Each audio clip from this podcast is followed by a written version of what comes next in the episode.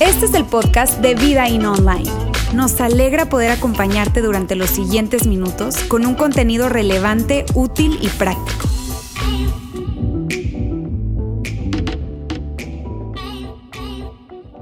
Muy buenas tardes amigos, ¿cómo están? Qué alegría me da saludarles a todos y quiero darle una bienvenida especial a las personas que están hoy por primera vez que recibieron la invitación de alguien y que se atrevieron a estar con nosotros. Muchísimas gracias por estar acá con nosotros. Muchísimas gracias si estás conectado también a través de nuestra transmisión, sea que seas parte de nuestros campos o no. Es la primera vez que probablemente nos estás viendo. Muchísimas gracias por estar conectados. Yo, yo puedo a lo mejor pensar que, que te puedas sentir un poco medio incómodo, algo raro va a pasar. Te aseguro que nada raro va a pasar. Muchísimas gracias por estar acá. Repito, muchas gracias a todas las personas que están conectadas con nosotros nuestros diferentes campus, en Saltillo, acá en Monterrey, en Ciudad de México, en otro lugar en donde nos estés viendo, a nuestros amigos de Vertical allá en Chile. Saludos para todos y estamos muy emocionados el día de hoy porque hoy estamos iniciando una nueva serie. Bien, y esta serie de la Biblia para adultos. ¿Por qué la Biblia para adultos? Porque, mira, a la gran mayoría de nosotros, ¿verdad? O, o, o, la gran mayoría de nosotros escuchamos acerca de la Biblia cuando nosotros éramos niños, ¿cierto? Por lo tanto, la comprensión que nosotros obtuvimos de la Biblia fue una comprensión infantil. Esa fue la comprensión que tuvimos. Ahora, luego pasó el tiempo, nosotros crecimos, llegamos a la adolescencia, a la juventud, a la adultez, y nos trajimos esa comprensión infantil sin actualizar nuestra comprensión acerca de la Biblia. ¿Sabes? De hecho, esa es la razón por la cual a mí me ayuda a explicar por qué hay personas hoy en día que ven la Biblia como un libro místico, como un libro mágico, un libro misterioso, un libro que, que, probablemente, este, de hecho, yo recuerdo eh, escuchar a personas decir que si tú lees la Biblia eh, completa te vas a volver loco. No sé si ustedes han escuchado algo como eso. Y de hecho, este, a lo mejor esa es la razón por la que yo estoy como estoy. Pero, pero el punto es que hay muchas ideas acerca de la Biblia. Otras personas inclusive tienen abierta la Biblia en su casa porque de alguna manera se cree que al tenerla abierta les va a librar de cualquier cosa negativa o cosas malas sucedan en su familia. Sabes, hay tantos pensamientos acerca de la Biblia, otras personas sencillamente al pasar el tiempo y al pasar el tiempo y, y no actualizar ese pensamiento que tenían acerca de la Biblia, esa comprensión infantil, ¿verdad? Que se tiene acerca de la Biblia, llevarla a una comprensión ya de adulto, al no haber hecho ese paso, entonces lo que pasó es que terminan descartando la Biblia terminan de alguna manera ya no sintiéndola relevante, ya ven, no, mm, se me hace que no es tan relevante, probablemente apareció alguien en el camino que empezó a cuestionar, a decir algunas cosas acerca de la Biblia, ellos eh, de alguna forma terminaron descartándola y ya. Pero eso, amigos, tiene todo sentido cuando yo puedo entenderlo de esa forma, de la forma en la que tú y yo tenemos una comprensión de la Biblia que fue que, nos, nos la dieron de pequeños, porque la verdad es que independientemente de que tú seas una persona que crea o no crea en Dios o que tenga muchísimas dudas con respecto a Dios, la gran mayoría de las personas, la gran mayoría de las personas conoce historias de la Biblia, ¿cierto? Que tú has escuchado historias de la Biblia, probablemente has escuchado de, David y Goliat, o probablemente de Abraham, o de Moisés, eh, eh, eh, o de Jonás, o de Adán y Eva, en fin, pero la gran mayoría de las personas han escuchado historias de la Biblia independientemente de que crean o no crean en la Biblia, porque las escucharon desde pequeños, ¿cierto? Y esto es una realidad. Ahora, así como te digo que la gran mayoría de las personas de alguna manera conocen eh, historias de la Biblia, también debo decirte esto, muy pocas personas conocen la historia de la Biblia. Y esto, mis queridos amigos, es tan importante. De hecho, esto hace toda la diferencia con respecto a la Biblia. Quiero decirte, esto, conocer la historia de la Biblia, es casi tan importante como conocer las historias de la Biblia. Así, de ese nivel de importancia, le doy yo a este tema, el que estamos iniciando el día de hoy. ¿Y por qué? Ok, ¿por qué Roberto tú dices que, que es casi tan importante conocer la historia de la Biblia como conocer las historias que están en la Biblia? ¿Por qué? Por lo siguiente. Porque si no conoces la historia de la Biblia, es fácil subestimar las historias que están en la Biblia. ¿Sí me hago entender con esto? Mírame, si tú no conoces la historia de la Biblia, con mucha facilidad se empiezan a desestimar las historias que están en la Biblia.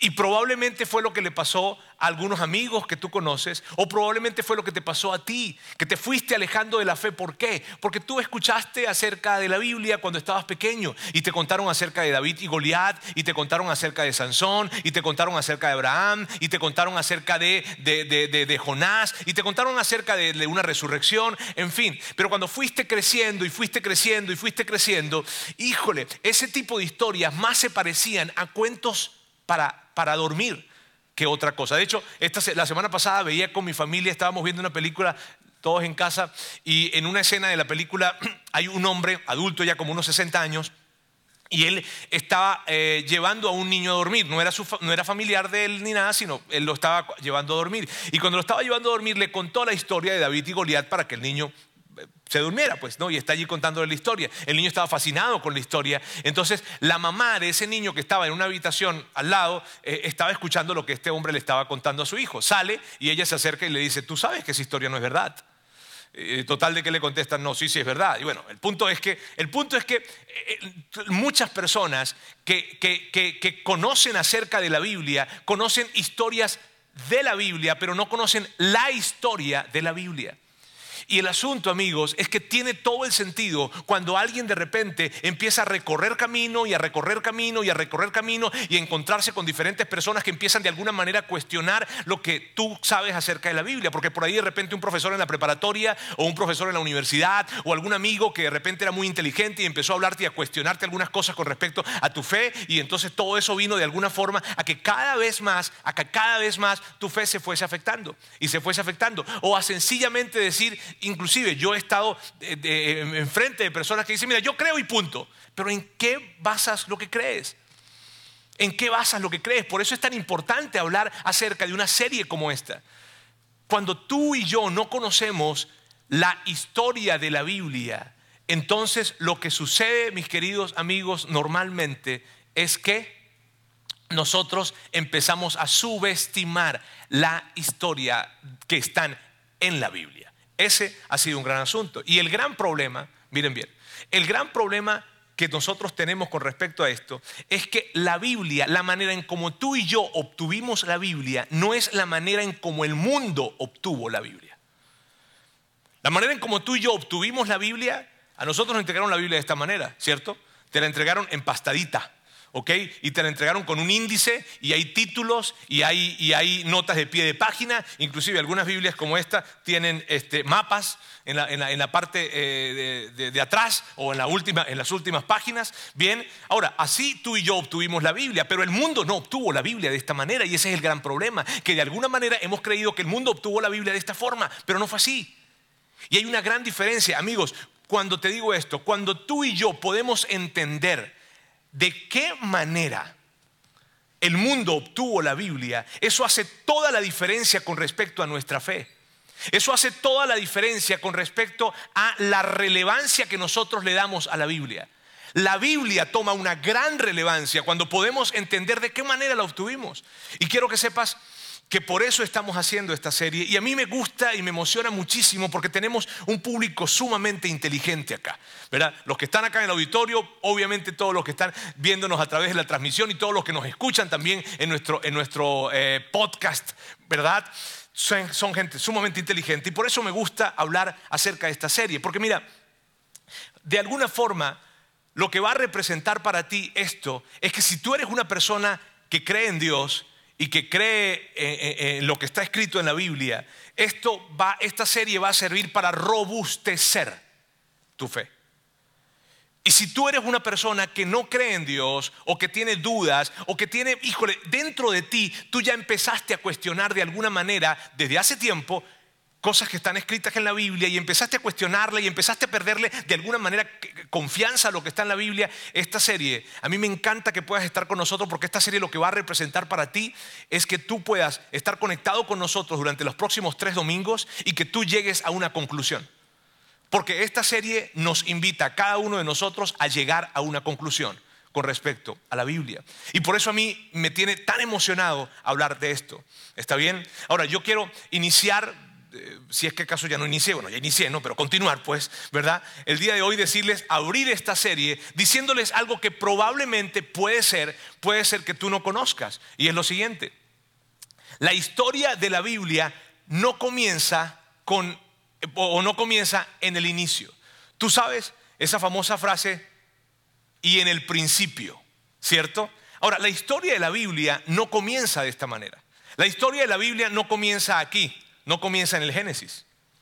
Allí no comienza. La historia de la Biblia más bien comienza como por acá. Más bien como al final de la Biblia. ¿Sí ves? Ahora, muchas personas dicen, yo voy a empezar a leer la Biblia por el principio y empiezan con Génesis, pero es que en el principio esa frase no es realmente como la Biblia inició. La Biblia comienza y, yo sé que, miren amigos, esta serie puede ser que en algún momento sientas que te vas o te vas a sentir como que si estuvieras en una clase. Bien, pero el propósito es tan grande y tan importante porque esta serie viene a ser tan útil para ti y para tu fe. la, Biblia, la historia de la Biblia comienza con un doctor griego llamado Lucas. Lucas tenía un amigo que se llamaba Teófilo. Y Teófilo había escuchado mucho acerca de Jesús. Teófilo había escuchado, le habían hablado muchísimas personas acerca de Jesús de diferentes maneras, de diferentes lugares, se habían acercado a hablarle, y hablarle, a hablarle. A tal punto había escuchado y lo que él había escuchado lo lleva entonces a colocar su fe en Jesús. Teófilo decide, yo creo en Jesús como el Hijo de Dios y como el Mesías, como el Cristo. Entonces, Teófilo eh, cree en esto y coloca su fe en Jesús, pero Teófilo habían sido tantas las voces que él había escuchado que él no tenía ordenado la historia. Y él quería tener la historia. ¿No te ha pasado que de alguna manera alguien llega y te cuenta algo, pero te dice una cosa, te dicen la otra, te dicen la otra, y tú como que, híjole, estás todo enredado? De alguna manera, bueno, Teófilo quería tener la historia ordenada. Entonces Lucas escribe un documento y ese documento lo, escribe, lo escribió en orden y se lo escribió a su amigo Teófilo. Bien, que es lo que hoy en día nosotros conocemos como el Evangelio de Lucas. Pero en ese tiempo no era el Evangelio de Lucas, en ese tiempo simplemente era un documento de un hombre griego que le había escrito a un amigo que se llamaba Teófilo. ¿Sabes? Eso fue. Ahora, Lucas comienza su, su, documento, su relato de esta forma. Lucas dice, muchos han intentado hacer un relato de las cosas que se han cumplido entre nosotros. Amigos, algo importante a destacar acá es lo siguiente, es esta palabra, muchos, muchos. ¿Por qué? Fíjate bien lo siguiente. Porque en el primer siglo y en ese tiempo, en esos tiempos, no era usual que hubiesen múltiples relatos de un mismo evento. Esto no era usual, no era normal. ¿Por qué? Porque escribir era algo entre las cosas por las que no, no era usual, era porque escribir era algo costoso se requería de, dinero para poder hacerlo y además no todo el mundo sabía escribir tampoco en ese tiempo, la cultura no estaba tan extendida, entonces no era normal que tú consiguieses un, múltiples relatos de un mismo evento. ¿Por qué entonces, si en ese tiempo no era normal, y los historiadores todos están de acuerdo con esto, ¿por qué entonces Lucas dice muchos han intentado escribir y en efecto muchos escribieron? ¿Por qué? Porque lo que había sucedido había sido algo muy grande. Lo que había sucedido había sido, un gran evento en el que las personas se sintieron en la necesidad de decir, tenemos que escribir acerca de esto, independientemente de que alguien ya lo haya escrito o no, lo cual, te digo, era inusual. Dos textos más adelante, en el primer capítulo de Lucas, Lucas dice esto. Lucas dice, por lo tanto, yo también, excelentísimo Teófilo, Habiendo investigado todo esto con esmero desde su origen, he decidido escribírtelo ordenadamente. Y aquí cuando él dice, excelentísimo Teófilo, eh, nos ayuda a entender de que Teófilo era un hombre de influencia en la región en donde él estaba. Y cuando dice, mira, esto es interesante, habiendo investigado todo esto con esmero, y yo me preguntaría, ¿realmente lo hizo con esmero? ¿Realmente Lucas le metió horas, trabajo, eh, investigación a esto que él dice que él lo investigó con esmero? Tú sabes qué interesante es ver hoy, dos mil años después, ¿verdad? Cómo historiadores, no religiosos, no gente de fe, sino historiadores, identifican a Lucas como una referencia histórica lo identifican a Lucas, inclusive algunos historiadores han llegado a identificar a Lucas como el mejor historiador de su época por la cantidad de detalles que él presenta en sus escritos. Mira bien, y estamos hablando no de religión, estamos hablando de historia. Esto es sumamente interesante. Ahora, del tiempo que, Lucas estaba escribiendo, en ese tiempo, amigos, no había cristianos. No había Biblia, no había cristianos, no había iglesia de ese tiempo. Y hay algo sumamente importante a destacar y es lo siguiente. Lucas documentó la vida de Jesús porque la historia de Jesús no terminó en una cruz romana. Amigos, si la historia de Jesús hubiese terminado en una cruz romana, no se hubiese, Lucas no hubiese escrito nada. Hoy no supiésemos acerca de Jesús, probablemente. ¿Por qué?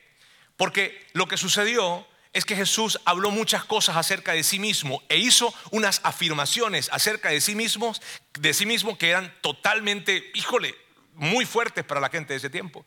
Y cuando él murió, todo lo que él dijo acerca de sí mismo murió con él. Él había afirmado acerca de sí mismo que era el Mesías, que era el Hijo de Dios. Y cuando él murió, eso sacó de onda por completo a la gente y lo que la gente entendió fue que, ¿sabes qué? Jesús no, no nos mintió. Y eso fue lo que pasó en el primer siglo. Ahora, tres días después, algunos días después, de repente la gente empieza a ver a Jesús otra vez con vida. Vieron a Jesús con vida y eso generó un gran revuelo. Tú puedes imaginarte lo que, lo que ellos experimentaron cuando ven, porque esto no se los contó nadie. Ellos mismos fueron, estuvieron allí, estuvieron en esa colina, vieron cómo Jesús muere y de repente, días después, lo empiezan a ver. Y empiezan a verlo y empiezan a verlo y empiezan a hablarlo y cientos de personas lo ven. Entonces, en ese tiempo la gente respondía ante esto como, como era de esperarse. Simplemente veían a Jesús y decían, esto es algo divino. Realmente Jesús es el Hijo de Dios. Entonces todo el mundo en ese tiempo y la gente, fíjate bien, la gente que los que eran seguidores de Jesús antes de que Jesús muriera, cuando Jesús muere, todos ellos se esparcieron, dejaron de creer y se escondieron, porque ellos pensaron, si mataron a nuestro líder, ahora nos van a matar a nosotros. Pero luego Luego los relatos cuentan que estas mismas personas que se escondieron estaban valientemente caminando por las calles de Jerusalén y de otros lugares hablando acerca de Jesús. ¿Qué fue lo que hizo que ellos cambiaran su cobardía por valentía. El haber visto a Jesús con vida. Cuando ya lo habían visto muerto, luego verlo con vida, fue algo que le sacó de onda por completo. Y te digo, iban por todas partes hablando acerca de esto, hablando acerca de esto. Lucas relata una conversación que tuvo Pedro, uno de los discípulos de Jesús, tuvo Pedro con quien fuese el principal líder de los judíos en ese tiempo, el sumo sacerdote que se llamaba Caifás. Y esto es lo que escribe Lucas. Lucas escribe, y dice, Dios lo resucitó y de ello todos nosotros somos testigos. Pedro está hablando con Caifás y le está diciendo, Caifás, Dios lo resucitó. Ahora, esto no sucedió en oculto, no fue algo que nada más sucedió de que Jesús se nos presentó a nosotros, los discípulos allí, a los, a los once que quedamos y estábamos allí, y entonces Él se presentó y nosotros nos pusimos de acuerdo para escribir. No, él resucitó y de esto todos los que están acá son testigos de esto. Y tú lo sabes muy bien, Caifás. Es lo que Lucas, es lo que, perdón, es lo que Pedro estaba diciendo y Lucas documentó esta conversación. Ahora mira bien, Lucas no tan solo documentó la vida de Jesús en, en ese documento, sino que Lucas también, y esto es increíble, Lucas también documentó 30 años después de la resurrección los acontecimientos que fueron sucediendo 30 años después de la resurrección, Lucas lo documentó en un libro que hoy en día nosotros conocemos como el libro de los Hechos. Hoy lo conocemos con ese nombre, en ese tiempo no. En ese tiempo simplemente era un documento que Lucas estaba escribiendo. ¿Está bien? Ahora, mira algo muy, muy interesante. Tiene que ver entonces con Lucas, escribe, documenta la vida de Jesús, pero no tan solo documenta la vida de Jesús, sino también documentó lo que sucedió 30 años después de la resurrección. Lucas conocía a Pedro, Lucas conocía a Juan, Lucas conocía a Santiago, el hermano de Jesús, Lucas conocía a Pablo, de hecho Lucas viajó con Pablo por diferentes lugares eh, alrededor del mar Mediterráneo, plantando iglesias por todas partes, ese era Lucas. Y una importante reflexión, amigos, que cada uno de nosotros tenemos que hacernos y que yo les invito a hacer y que yo les invito a hacer, sobre todo si tú eres una persona que no cree en Jesús, sobre todo si tú eres una persona que, no eres un seguidor de Jesús y que si tú me explicaras a mí las razones por las cuales tú dejaste de seguir a Jesús o sencillamente no crees en Jesús, yo, yo, yo probablemente te entendería. Pero lo que te quiero decir es que hagas una reflexión. ¿A qué reflexión me refiero? A lo siguiente. ¿Qué hizo que Lucas y muchas otras personas se sintieran con la obligación de escribir acerca de esto? ¿Qué hizo que un hombre como Lucas tomara más de 30 años de su vida para documentar lo que había sucedido? Eso es una pregunta que tenemos que hacernos. Y sabes, te doy la respuesta. ¿Qué fue? Lo siguiente, que algo extraordinario había pasado. Algo extraordinario, fuera de lo común había sucedido porque no todo el tiempo la gente estaba acostumbrada de alguna manera a ver a alguien que había muerto vuelto a la vida. Y esto fue algo extraordinario, no que habían escrito, y esto es importante destacarlo amigos, porque no se trata de algo extraordinario que habían escrito, sino se trata de algo extraordinario que había pasado y que ellos se vieron en la obligación de escribir. Y por eso muchos escriben acerca de esto. Entonces, Estamos hablando de un Lucas que escribe un documento de la vida de Jesús y que además escribe la historia del surgimiento de la iglesia y lo que sucedió más o menos durante 30 años en el libro de los Hechos. Ahora, ¿qué otras personas más escribieron? Pedro es otra persona que escribió. Y Pedro le cuenta su relato a un joven griego llamado Marcos. ¿Sabes? Y hoy en día nosotros sabemos eso porque un escritor del siglo II llamado Papías, él que, de hecho eh, eh, se entiende y se sabe que fue discípulo de Juan, Juan, uno de los discípulos de Jesús, Papías fue discípulo de Juan y Papías sabe que lo que escribió Marcos vino de la boca de Pedro y entonces él lo dejó escrito para que todos hoy en día lo podamos saber. Ahora, Marcos, Marcos era amigo, de, conocía a Lucas, Marcos conocía a Pablo, de hecho estuvo viajando con Pablo, eh, varios viajes hizo Marcos con Pablo. Entonces allí vemos cómo está Lucas, cómo está Hechos, cómo está Marcos. Ahora, hay otro escritor también que es Mateo. Y Mateo tenía, amigos, una, una, una característica eh, o, su, documento, su relato, se, se, se caracteriza por tener muchas eh, menciones del Antiguo Testamento, muchas menciones de profecías del Antiguo Testamento. ¿Por qué? Porque Mateo escribió este relato para los judíos. Porque muchas veces, o algunas veces tú puedes leer el relato de Mateo y, ves tantas eh, eh, referencias ves tantas referencias acerca de profecías del Antiguo Testamento que, te puede sacar de onda. La razón es que Mateo escribe este documento a los judíos del primer siglo y, lo que les está diciendo es, esto, amigos, ustedes conocen los profetas, los profetas son sagrados para nosotros, o no sagrados, pero sí eran gente sumamente especial para nosotros. Ellos dieron profecías acerca del Mesías que ustedes creen, ¿cierto? Sí, pues estas Mesías se cumplieron, perdón, estas profecías se cumplieron en Jesús. Por lo tanto, Jesús es el Mesías. Y eso fue lo que hizo Mateo. Ahora, tenemos entonces a Lucas, tenemos a Pedro, tenemos a Mateo y ahora, por último, tenemos a Juan. Juan, amigos, fue el último de los evangelios que se escribió. De hecho, se escribió alrededor del año 90, de los años 90 aproximadamente, después de Cristo. Eh, Juan ya estaba anciano, Juan fue el último de los discípulos en morir, Juan ya estaba anciano y, Juan entiende que no le quedaba mucho tiempo en su vida. Y él se siente la gran preocupación de escribir, aun cuando él ya sabía que otras personas habían escrito relatos acerca de la vida de Jesús, aun cuando él ya lo sabía. Él tomó la decisión de escribir un relato, de escribir un documento en donde la gente pudiese saber lo que él vivió y lo que él experimentó y lo que, lo que, lo que él pudo ver con sus propios ojos. Eso lo hace Juan. Ahora, mira, lo interesante de lo que hizo Juan es la razón por la que lo hizo. ¿Por qué Juan, ya llegando al final de su vida, toma tiempo para escribir este relato? En su misma carta, en su mismo relato, en su mismo documento, al final de ese documento, él nos deja saber la razón por la cual él lo hizo.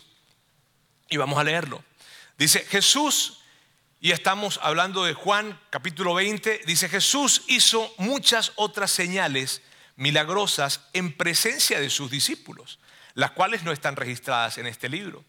Entonces, eh, eh, Juan está diciendo, míreme, híjole, Jesús hizo muchísimas cosas más. Lo que pasa es que me llevaría a mí toda la vida tratar de escribir esto y no se lo voy a escribir. Yo simplemente lo que hice fue escoger alguna de esas, de esas señales milagrosas. De hecho, Juan las identifica como señales. ¿ok?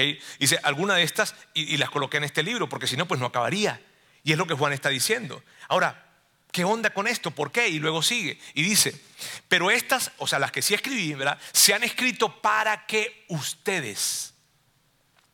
Y mírame, lo que, lo que estaba haciendo Juan, y esto es tan interesante porque lo que estaba haciendo Juan era que Juan, al entender que él ya estaba llegando al final de su vida, al final de su vida, él, ah, después de haber vivido las cosas que él vivió, que vivió cosas sumamente complicadas, una persecución en carne propia, hasta inhumana inclusive, o sea, algo totalmente despiadado, Juan dice esto, amigos, después de todo lo que yo he vivido, ya llegando al final de mi vida, quiero decirles algo, mi fe sigue intacta, porque lo que yo creí, lo que yo creí, sigue intacto, porque yo lo vi, no me lo contaron, yo lo vi de primera página.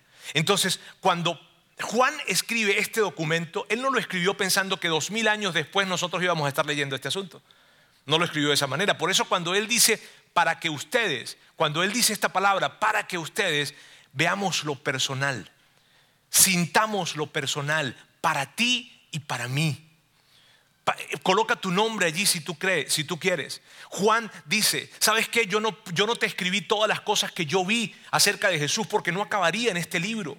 Pero las que escribí, las que efectivamente yo las escribí, las escribí para que tú Jimena, para que tú Alonso, para que tú Fernando, para que tú Mario, para que tú Carlos, para que tú Pedro, para que tú Edgar, para que tú María, para que tú Rodrigo, para que tú Jacqueline, para que tú es algo personal y tenemos que verlo. Él lo escribió con un propósito.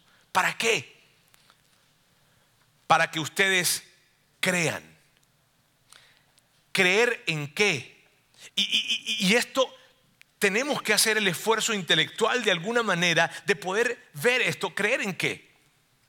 Porque probablemente alguien diga, oye, ¿sabes qué, Roberto? Ya yo no creo en eso. Y con muchísimo respeto, con muchísimo respeto, yo te preguntaría, ¿qué es eso en lo que no crees. Bueno, eso. Ahora, si es esto lo que no crees, no estamos hablando de la Biblia, porque aquí no estamos hablando de la Biblia. Aquí la Biblia ni siquiera existía. Aquí estamos hablando de un documento que escribió Juan. Aquí estamos hablando de un documento que escribió alguien de algo que él había visto y que por cierto está totalmente alineado con otros documentos que otros también escribieron que también habían visto. Entonces, ¿en qué no crees? Y vamos a completar este texto acá. Pero estas se han escrito para que ustedes crean que Jesús es el Cristo, el Hijo de Dios, y para que al creer en su nombre tengan vida. Mírame, lo que pasó con Juan es que Juan empezó a sentir el peso de los años y, él está consciente de que ya su vida le quedaban pocos años de vida. Y él dijo, no me puedo ir no me puedo ir de este mundo sin escribir lo que yo vi, lo que yo presencié, lo que yo, lo que yo mismo palpé directamente para que más personas sepan acerca de esto.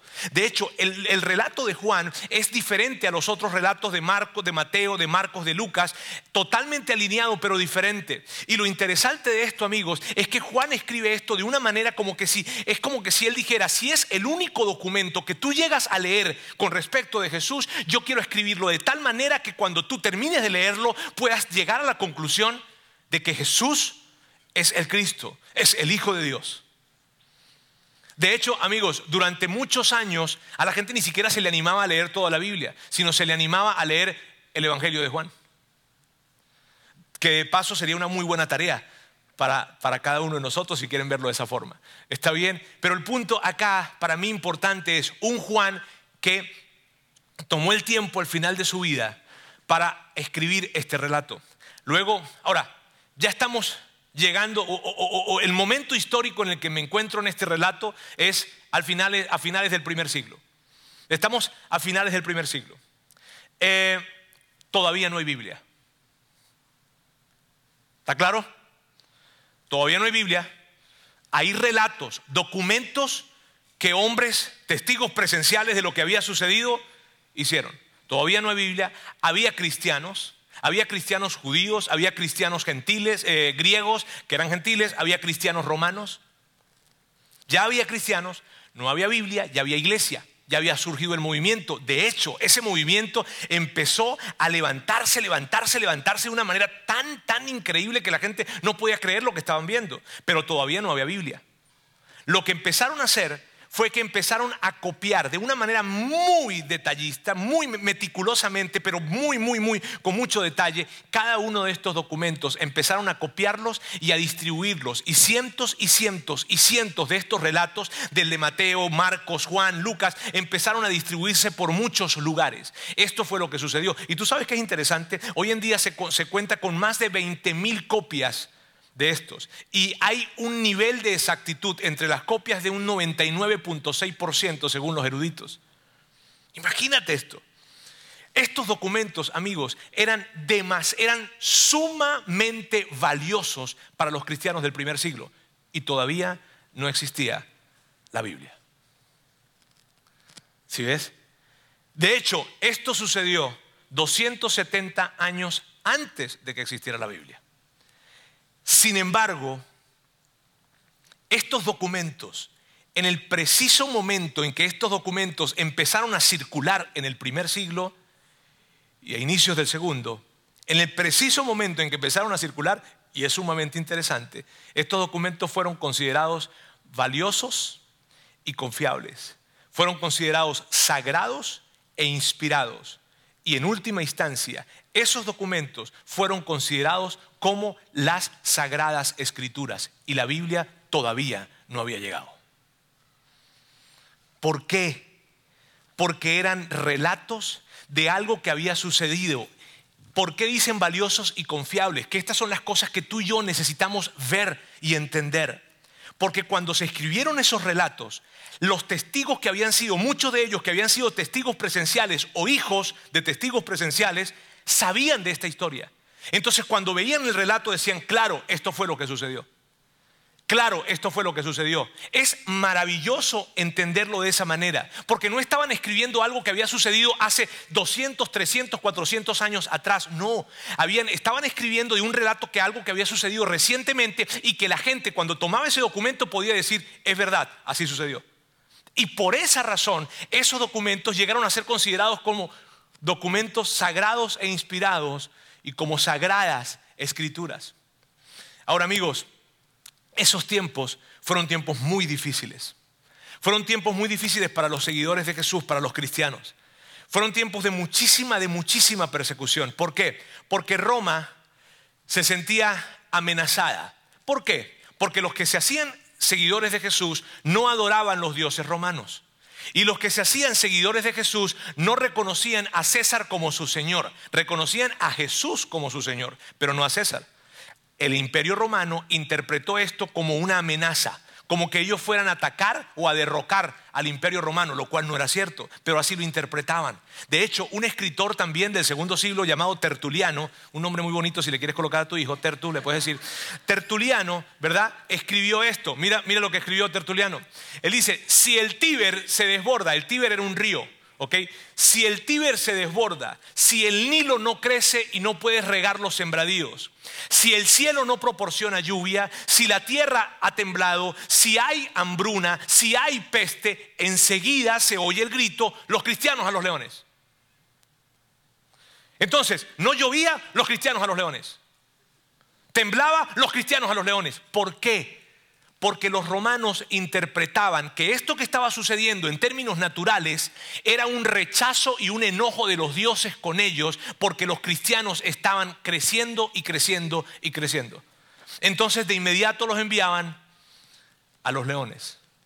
Ahora, para ti, para mí hoy en día, yo, yo, leo esto, híjole, y cuando leo la historia de la iglesia, yo dije, Dios, imagínate que a ti te mandaran a los leones. No la avenida de los leones. ¿Está bien?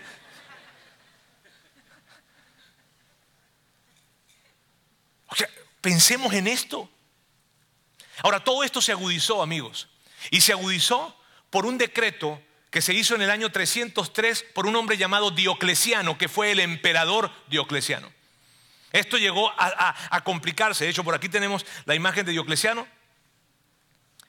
Dioclesano en el año 303 después de Cristo lanza un edicto. El edicto era que la, eh, el movimiento de los cristianos tenía que ser acabado. Y a los cristianos los buscaban en sus casas, los buscaban donde se reunían, los buscaban en los lugares, en cualquier lugar. Y de hecho, parte del edicto, algo muy importante del edicto era esto.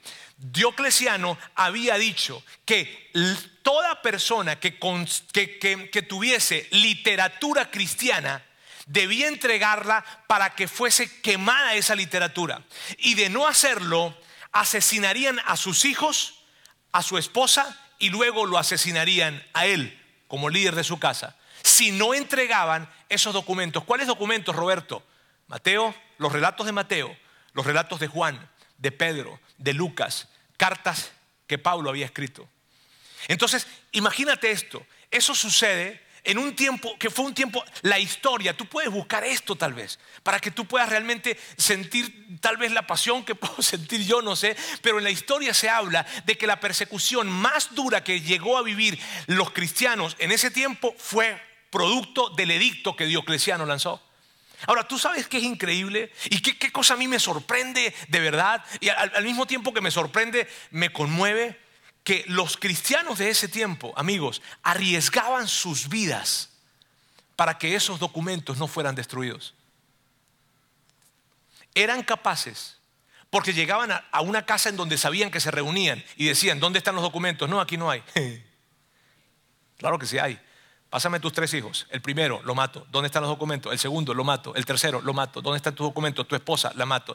¿Dónde están los documentos? Aquí está la suegra por si acaso. No. Entonces empezaron, empezaron, la matan, lo matan, lo matan, lo matan. Mira bien, mira, mira, e, esto es algo que te saca de onda. Y luego, ¿dónde está el documento? No, el documento, el documento, no, no tengo documento. Entonces tú también vas a morir. ¿Sabes qué es increíble? Que los cristianos del primer siglo y el segundo siglo entendían lo siguiente. Entendían, estos documentos son tan valiosos porque relatan lo que realmente sucedió y el mundo necesita saber que el mismo mismísimo Hijo de Dios vino a esta tierra. Y no vamos a permitir que estos documentos sean eliminados. Ah. Entonces en el año 324 apareció otro emperador, Constantino, Constantino el Grande. Por aquí está Constantino el Grande. Y él, él anuló el edicto que había entregado Diocleciano. Y entonces por primera vez la religión cristiana o la fe cristiana, el cristianismo, es recibido en el imperio romano. Por primera vez, este hombre, Constantino el Grande, le devolvió las propiedades que el antiguo emperador le había quitado a la iglesia y se las regresó y empezó a permitir por primera vez en la historia reuniones públicas en el propio imperio romano en donde académicos seguidores de Jesús hablaban y discutían abiertamente de lo que Mateo, Juan, Lucas, Marcos, Pablo había escrito. En ese tiempo se conjuntaron todos esos documentos. ¿Cuáles? Mateo, Marcos, que no se llamaban así. ¿Está bien? Se conjuntaron esos documentos junto con las cartas de Pablo, junto con lo que Santiago había escrito, se conjuntó y se creó lo que hoy nosotros conocemos como el Nuevo Testamento. Pero la Biblia todavía no había llegado.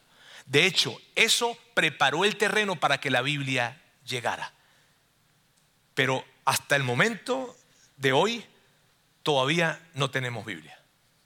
En la historia me refiero, que les estoy contando. Y la historia la vamos a dejar hasta acá el día de hoy.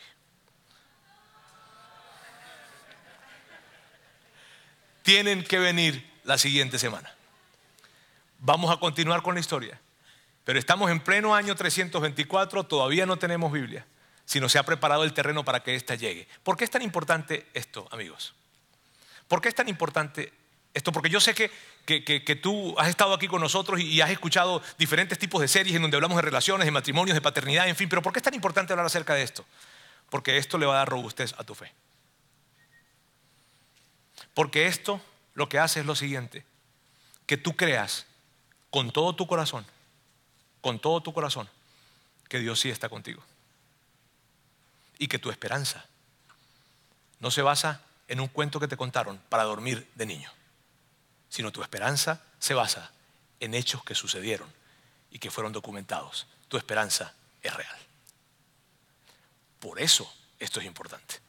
Y si alguien está acá que no cree del todo en la Biblia, que tiene muchísimas dudas con respecto a Dios, yo estoy tan feliz y te pido y te ruego, por favor, quédate con nosotros en esta serie, porque tú necesitas sacar una conclusión.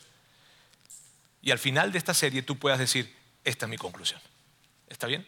Permíteme orar. Dios, quiero darte muchísimas gracias el día de hoy. Gracias porque, ah, porque tú estuviste con todos esos hombres en el primer siglo. Gente que arriesgó sus vidas para que nosotros hoy podamos tener estos documentos. Gracias Dios porque tú, lo, lo, sobrenatural, lo milagroso, lo increíble del hecho de que tu Hijo haya estado acá, que tú Jesús te hayas hecho presente en esta tierra para decirnos, tienen esperanza. Es algo tan impactante, pero al mismo tiempo tan real y con tanta robustez. Gracias por permitirnos tener esta historia que ayuda a que nuestra fe se levante sobre algo robusto. Gracias Dios. Gracias. Yo quiero presentar a cada persona en este lugar, aquellos que creen y los que no creen, los que nos están viendo, los que nos están, los que nos están escuchando, que creen o que tienen muchas dudas o que sencillamente no creen. Dios, bendice sus vidas y permíteles que juntos podamos hacer este recorrido en esta serie y que puedan llegar a conclusiones en su vida. En el nombre de Jesús. Amén.